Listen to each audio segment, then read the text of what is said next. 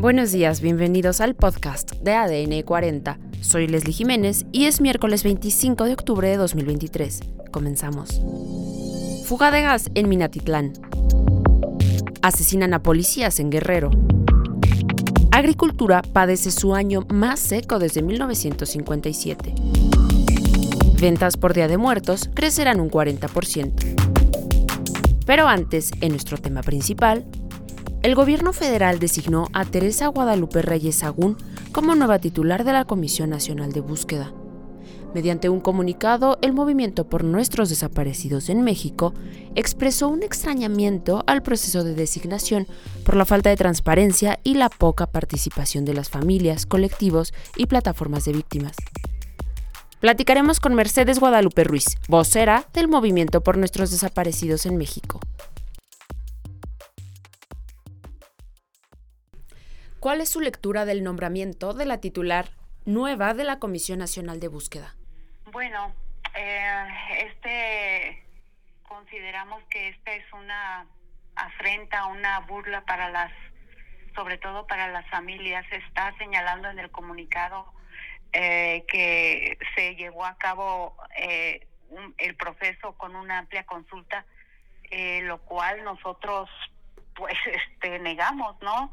Eh, de los diferentes que, colectivos que conformamos eh, el movimiento por nuestros desaparecidos en México, pues estamos en total desacuerdo con esto porque dicha consulta pues no fue llevada a cabo. Eh, es una seria deficiencia porque eh, no se llevaron a cabo las entrevistas, los tiempos no fueron no fueron los adecuados, ¿no? En cuanto se presentaron las los perfiles, pues resulta que ahora ya tenemos el nombramiento entonces, pues es un proceso que, que, que señala pues fuertes deficiencias, ¿no? Aparte, pues también el perfil de, de, de esta persona pues no es el adecuado, ¿no? Eh, la ley y el reglamento nos está señalando que la persona debe contar con una amplia experiencia, sobre todo en campo, que es lo que pedimos nosotros las familias, y pues esta persona no cumple con esos requisitos. Están argumentando también ahí que eh, se apoyan en, en el perfil académico, pero pues eso no lo es todo. Nosotros requerimos la dimensión del problema, requiere una persona idónea y esta persona que acaba de ser nombrada pues no cumple con ese perfil. ¿Cuál hubiera sido el perfil ideal para ustedes?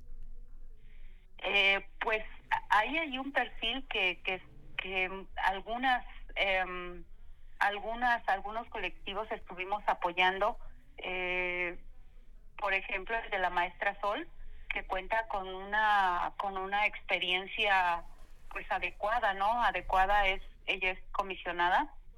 Entonces tiene experiencia ha participado en búsquedas y cuenta con esa experiencia tanto en el nivel académico como como práctico no entonces eh, aquí eh, aparte del perfil es recalcar ese ese ese sentido de, de la participación de las familias, que es lo que hemos estado reclamando siempre, eh, que, eh, como lo dice, ¿no? Sin las familias no.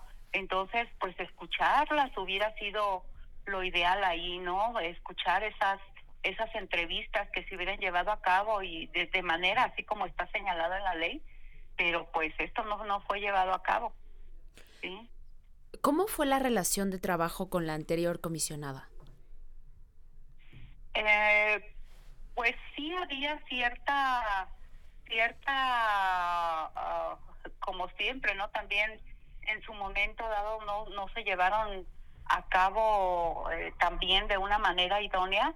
Sin embargo, eh, en ciertos momentos sí hubo de parte de ella cierta apertura para, para escuchar a las familias. ¿Qué esperan los colectivos de la Comisión Nacional de Búsqueda?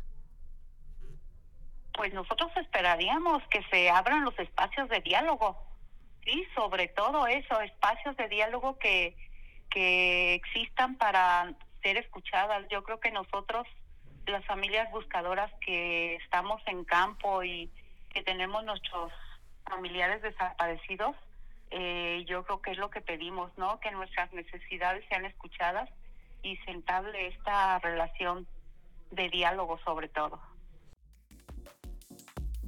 Además, trabajadores de la refinería General Lázaro Cárdenas del río de Minatitlán fueron desalojados luego de una fuga de ácido clorhídrico en dicha planta. En el área de reconfiguración, asimismo, fueron desalojados alumnos y personal docente de la escuela primaria Artículo 123 de la Colonia Obrera. No se han reportado personas lesionadas. Aparentemente, solo fue una fuga del ácido clorhídrico. Este es un agente tóxico y puede causar quemaduras por contacto con la piel, rinitis, bronquitis, laringitis, neumonía y dolores de cabeza. Por otro lado, la Fiscalía General del Estado de Guerrero, sur de México, fijó la noche de este lunes en 13 el número de agentes de la Policía Municipal que fueron asesinados en el municipio de Coyuca de Benítez. Entre estos, dos jefes asesinados por presuntos sicarios. En otros temas, Juan Cortina Gallardo, presidente del Consejo Nacional Agropecuario, señaló que México padece el año más seco desde 1957 lo que ha ocasionado que el nivel promedio de almacenamiento de las principales presas se encuentre en alrededor de 42%, mientras que 78% de los municipios rurales presentan algún nivel de sequía o sequía grave. Cortina Gallardo recalcó que uno de los sectores que está resistiendo el problema es el subsector azucarero de producción de maíz. En más información, la Alianza Nacional de Pequeños Comerciantes prevé un incremento de 40% en las ventas con motivo de celebración del Día de Muertos, toda vez que el 70% de los mexicanos podrán ofrenda a sus seres queridos y también visitarán los panteones. No obstante, explicó que las familias mexicanas desembolsarán un gasto superior al 30% por el incremento de los costos, con la visita al panteón, la puesta en altar y la compra de pan de muerto. Y en los deportes, el Inter de Milán le gana 2 a 1 al Salzburgo, mientras que el Real Sociedad le gana 1 por 0 al Benfica. Y el Arsenal le anota dos goles al Sevilla. Y en los espectáculos, el Museo Franz Mayer inauguró una experiencia inmersiva en tercera dimensión, con la cual, a través de la realidad aumentada, se podrá conocer la Catedral de Notre Dame, así como el momento icónico de la coronación de Josefina, esposa de Napoleón. Esto fue todo por hoy en el podcast de ADN 40. Soy Leslie Jiménez y recuerda seguir a ADN 40 en Spotify, Apple o tu plataforma de audio favorita.